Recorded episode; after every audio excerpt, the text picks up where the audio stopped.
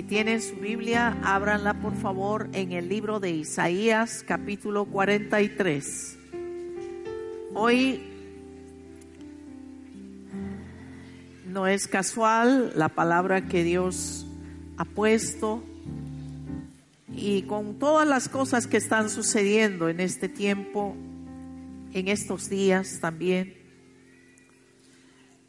tenemos que comprender los tiempos que vivimos, no ser solamente como a veces personas un poquito eh, ignorantes en esto, tenemos que entender los tiempos, sabemos que ahorita hace frío, que es el invierno, sabemos que cuando se nubla o hay nubes va a llover, pero cuán pocos sabemos espiritualmente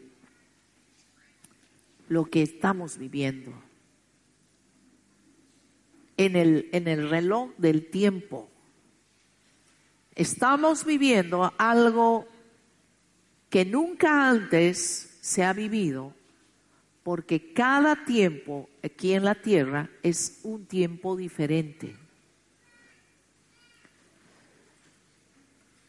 Este tiempo, de una manera muy clara, si tú lees el último libro del Antiguo Testamento, el último libro dice en Malaquías la profecía que marca estos tiempos, los tiempos finales, que los padres volverán a los hijos y los hijos volverán a los padres. Pero esto es una señal, por eso el enemigo quiere destruir quiere destruir todo fundamento, especialmente el fundamento que deben tener los niños, los pequeños. Si destruye a los padres, si destruye las familias, el enemigo, si destruye las familias,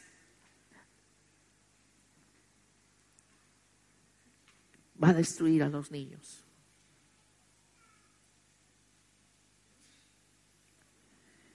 Oro a Dios que ustedes puedan tener una visión espiritual en esta tarde, no solamente lo que ven los periódicos, de la televisión y las noticias. Eso es muy, muy limitado. Eso no tiene, es una repercusión de lo que está pasando en lo espiritual, de lo que está sucediendo en lo espiritual. Y Dios está levantando en este tiempo familias firmes, que sean columnas.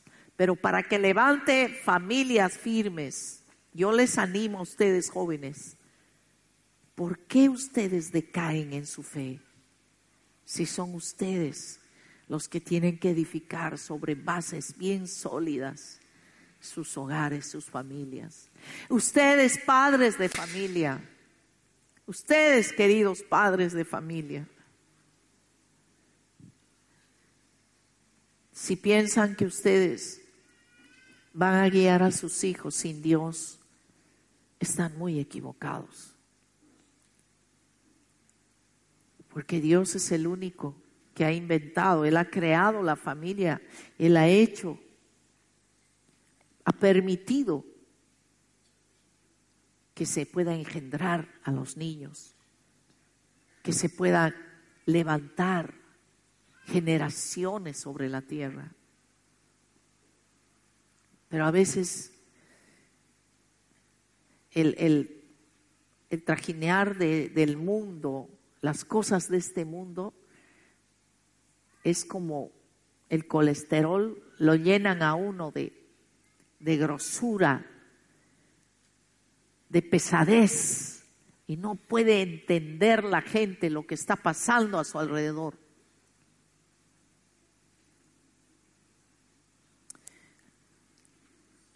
Dios está queriendo levantar columnas, no solamente a personas, sino familias que sean columnas firmes. Pero hay ciertos fundamentos que están en la palabra de Dios y que si no se respeta lo que dice la palabra, los principios de la palabra, no se puede establecer buenos cimientos. La religión no levanta cimientos, ni tampoco las tradiciones, ni nada puede reemplazar la palabra de Dios, nada. Aquí leemos en el capítulo 43 de Isaías una gran promesa que Dios da. A partir del versículo, vamos a leer a partir del versículo 1 al 4. Eh, ahora, oh Jacob, escucha al Señor quien te creó. Oh Israel, el que te formó, dice, no tengas miedo no tengas miedo, porque he pagado tu rescate, te he llamado por tu nombre, eres mío. Cuando pases por las aguas profundas, yo estaré contigo. Cuando pases por ríos de dificultad, no te ahogarás. Cuando pases por el fuego de la opresión, no te quemarás. Las llamas no te consumirán pues yo soy el Señor tu Dios, el Salto de Israel, tu Salvador. Yo di a Egipto como rescate por tu libertad. En tu lugar di a Etiopía y a Seba. Entregué a otros a cambio de ti. Cambié la vida de ellos por la tuya, porque eres muy precioso para mí. Recibes honra y yo te amo.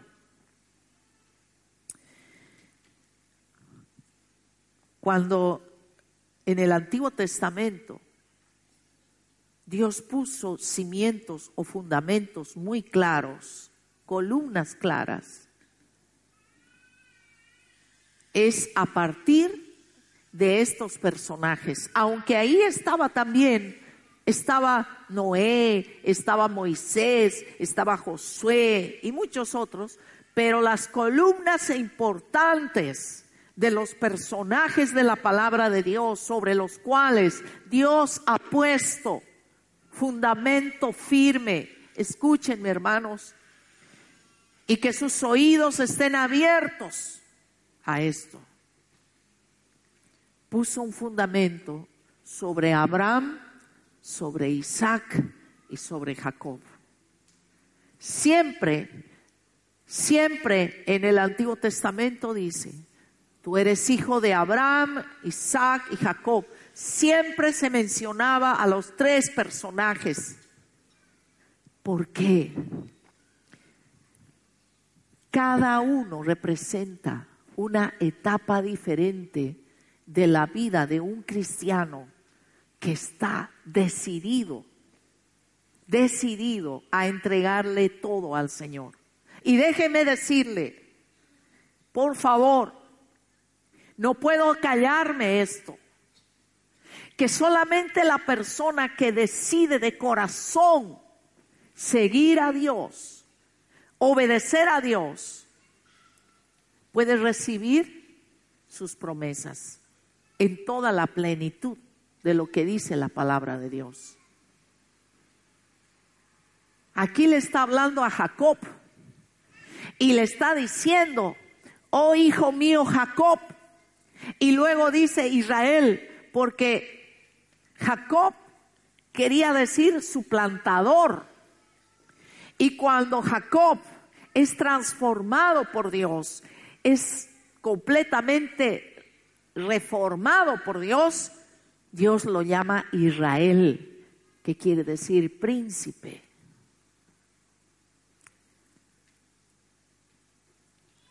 Queridos hermanos, cada uno de estos personajes significa una etapa de la vida de un cristiano, de un hijo de Dios. Si se hubiera quedado solo en Abraham, esa etapa de Abraham, ahí no serviría, porque tenía que seguir con la etapa siguiente que era de Isaac, el hijo de Abraham. Y el hijo de Isaac fue Jacob. Los tres son fuertes columnas, son representaciones claras de las etapas que tenemos que pasar como hijos de Dios.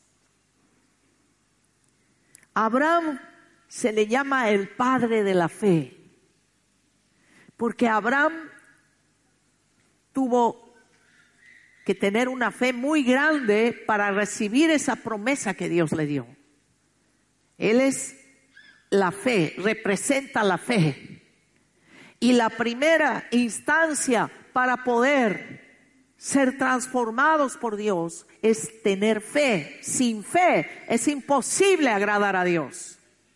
Esa es la primera etapa en nuestra vida, la fe. Y la fe no debe de caer en nosotros. El momento en que empezamos a dudar de la palabra, de las promesas, de lo que Dios nos ha prometido, entonces nuestra fe se desmorona y volvemos a Egipto, volvemos al mundo, volvemos a la carnalidad, a la mentira, al engaño, a las cosas carnales que solo traen destrucción y que parecen hermosas, pero son solamente una carnada para destruirte a ti y destruir tu familia.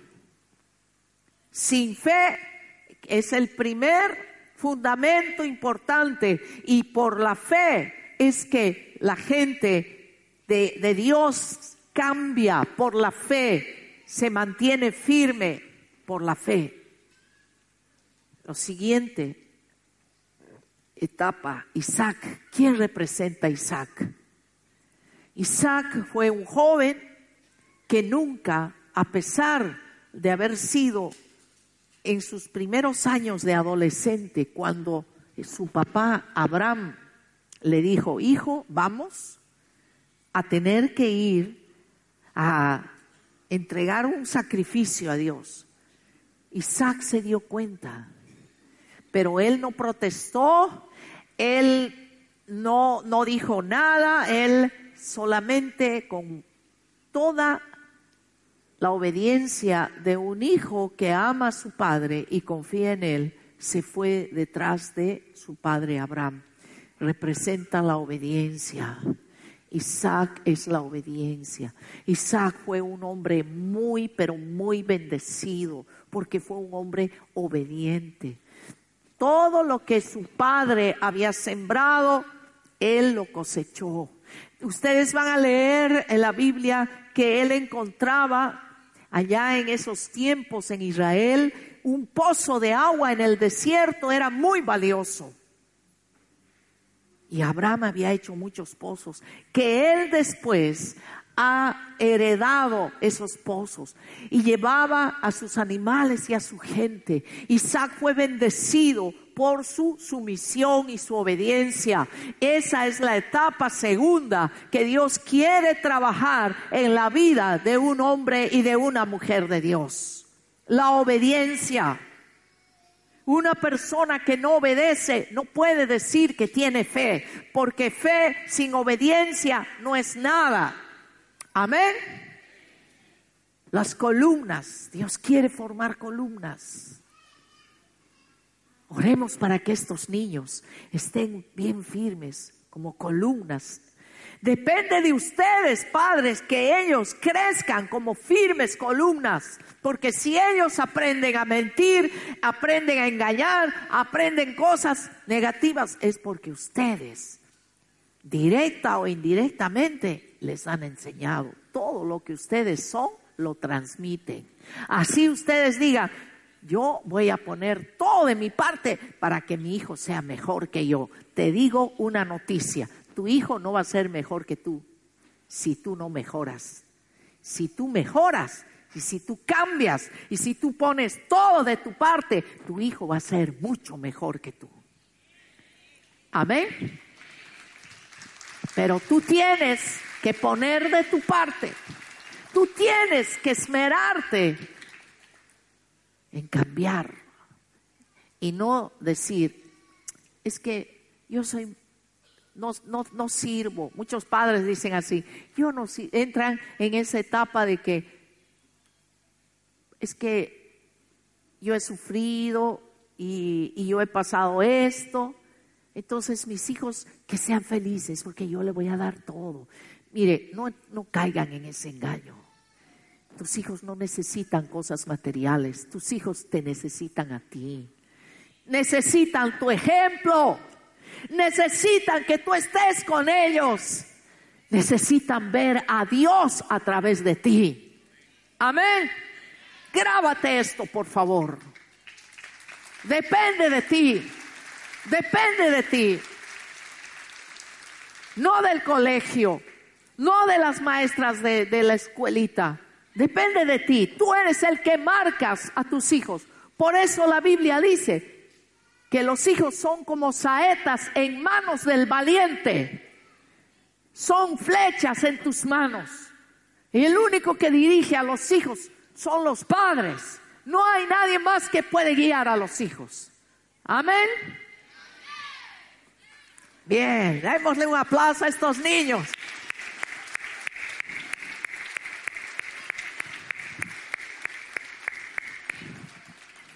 La tercera etapa y la más profunda es la de Jacob. Cuando le dice, ahora, oh Jacob, escucha al Señor quien te creó. Wow. Jacob, todo el mundo lo critica, todo el mundo, pobre Jacob. Cuando lo vea yo lo voy a abrazar, le voy a decir, qué valiente ha sido Jacob. Todos te han criticado, te han dicho suplantador, engañoso, mentiroso, de todo le han dicho. Pero yo te, te aviso, te informo que tú eres igual. Todos tenemos la misma naturaleza que Jacob. Suplantadores. Cuando no tenemos a Jesús en nuestro corazón, así tengamos la fachada de ser muy honorables y muy, ¿no? Sin Dios, ninguna persona es digna de total confianza. Es lo único que sé. Porque aún muchas personas teniendo a Dios hacen cosas indebidas porque no están teniendo un real cambio en sus vidas. Como ustedes comprenderán, pues Abraham, la etapa de Abraham tiene que haber un cambio para que entre a la etapa de Isaac. Y luego tiene que haber un tiempo de quebrantamiento para entrar en la etapa de Jacob. Jacob fue muy quebrantado, muy quebrantado. Jacob fue amenazado por su hermano por la historia que ustedes conocen. Fue profundamente quebrantado, lo engañaron a él como él engañó él cosechó lo que había sembrado. Jacob tuvo un trato muy fuerte en su vida, muy fuerte. Y esa es la etapa más profunda, más porque nos quita todas las máscaras que tenemos. Los cristianos tenemos muchas máscaras, nos ponemos máscaras. Pero el Espíritu Santo no lo podemos engañar. Él nos conoce bien. Él conoce tu corazón. Tú puedes decir una cosa que es mentira. Y Dios, cuando tú dices una mentira, Él va a sacar a luz todo. Todo va, se va a conocer. La Biblia dice que todo sale a luz. Amén. Jacob tuvo que pasar muchas etapas hasta que, que quedó hasta cojito, porque él tuvo una, una lucha consigo mismo, hasta con Dios. Él fue quebrado por Dios, fue quebrantado. Todos tenemos que pasar esa etapa, hermanos. Y creo que muchas personas tienen miedo a entrar a esa etapa, pero yo les puedo decir que todas estas tres etapas tienen su encanto No es que tengan que tener miedo ustedes, porque si no pasamos estas etapas, es que nos hemos estancado, nos hemos quedado en la mitad del camino y eso es más peligroso. Si tú dices, no, yo siempre he leído cuando era chico, yo he ido, ¿cuántos he hablado? ¿Cuánta gente me ha dicho, yo he ido a la escuelita dominical cuando era chiquito, pero ahora, no, ahora, no. Y empiezan a decir, es que a mí no me convenció esto, no me convenció. ¿Saben? La etapa de Jacob es la etapa en que todos tenemos que morir, morir a nuestro yo, a nuestro egoísmo, tenemos que buscar a Dios más que a nuestros deseos. Acá es donde Dios trata muchísimo, porque ahí a Jacob lo trató hasta su último tiempo de vida. Con todo lo que le pasó a José, su hijo, y todo el desarrollo de la historia, Jacob es uno de los que más ha sufrido por que Dios hace una labor muy profunda. Yo quiero decirte que si tú te conformas con ser una pequeña viga, solamente ser un adorno en la casa de Dios, eso no está bien. Tú tienes que ser una columna, una columna, y no conformarte con ser alguien que pasa desapercibido, alguien que...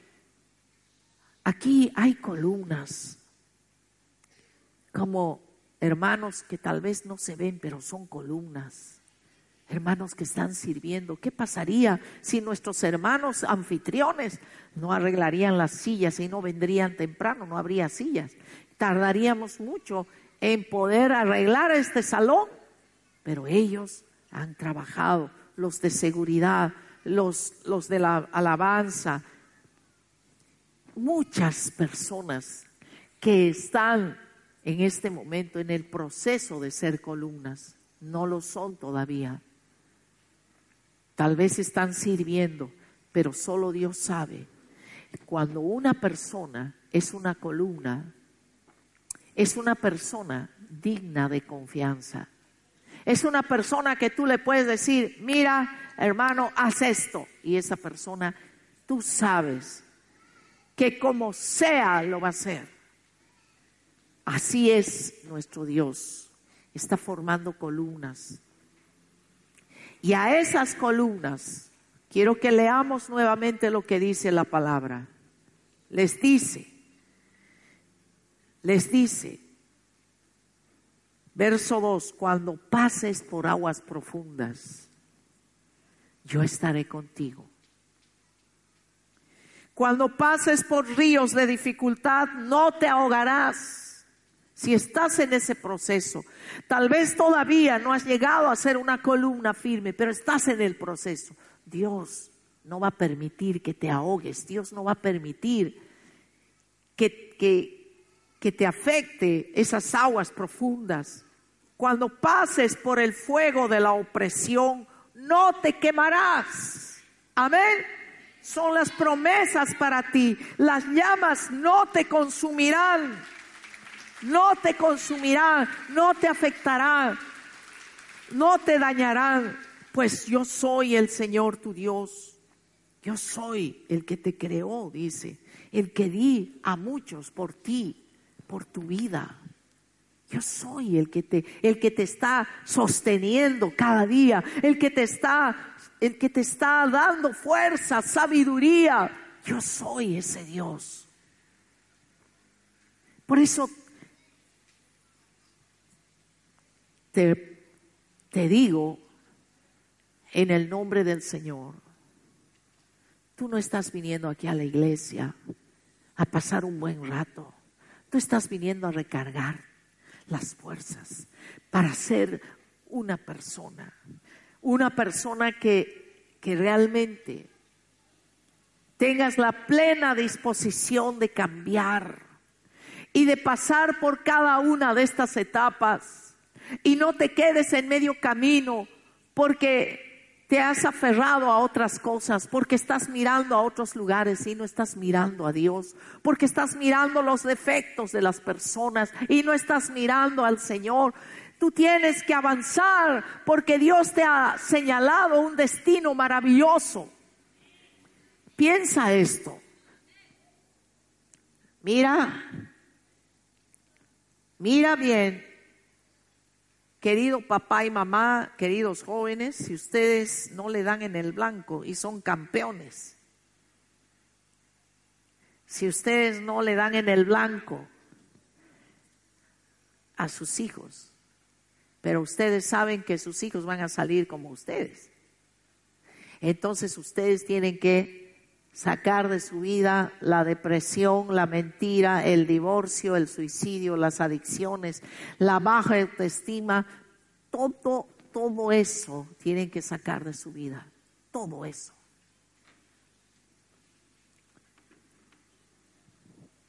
Para que ustedes saquen eso, tienen que buscar a Dios con todas sus fuerzas.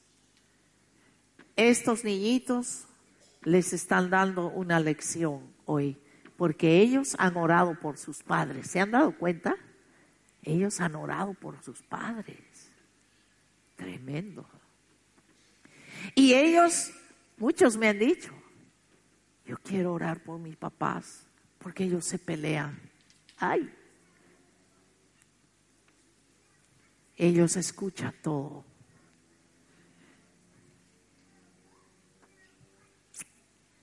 ¿Qué linaje vas a levantar? el, el, colegio se llama linaje real, pero el que lo levanta eres tú, querido padre, no el colegio, eres tú. Tú eres el que levantas tu linaje y dejas tu legado. ¿Qué es lo que se ha estado tratando todo este fin de semana? Algo muy hermoso en Lima. Realmente es de esto depende la vida, no depende de cuánto tú le dejes en herencia financiera a tu hijo, no depende de eso, depende de cuánto vas a motivar a tu hijo para vivir en rectitud delante de Dios. ¿Cuánto vas a inspirar a tu hijo para amar a Dios con todo su corazón? De eso depende la vida. No de que tú tengas casas grandes, un carrazo. No, tu hijo necesita, te necesita a ti. A ti te necesita. Amén. Y si ustedes jóvenes quieren levantar un buen linaje, cásense con cristianos, entre cristianos, y no estén ocultando sus enamoramientos háganlo delante de Dios, con la transparencia de un hijo de Dios, en el temor de Dios y en el tiempo de Dios. Y no saben ustedes cuánta bendición van a traer. Amén. Amén. Gracias. Esos niños son tremendos. Hay que aprender de ellos. A ver, ustedes dicen amén. Muy bien, todavía está medio pálido. Ellos son más fuertes. Pónganse de pie.